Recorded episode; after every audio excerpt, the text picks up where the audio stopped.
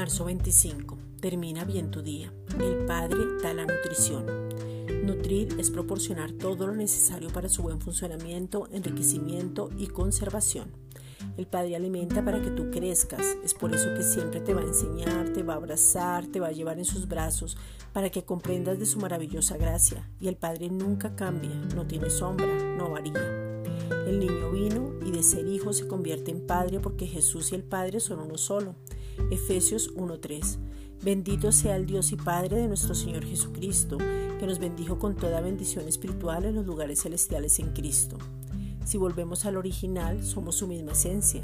Tenemos la misma naturaleza del Padre, tenemos identidad, conocemos el propósito, tenemos el modelo perfecto y somos efectivos.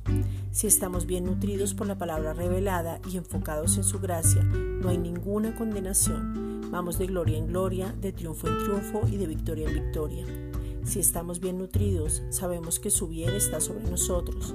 Si estamos bien nutridos, nos paramos en autoridad. Si estamos nutridos, no quitamos la mirada de Él y vamos a la meta del supremo llamamiento.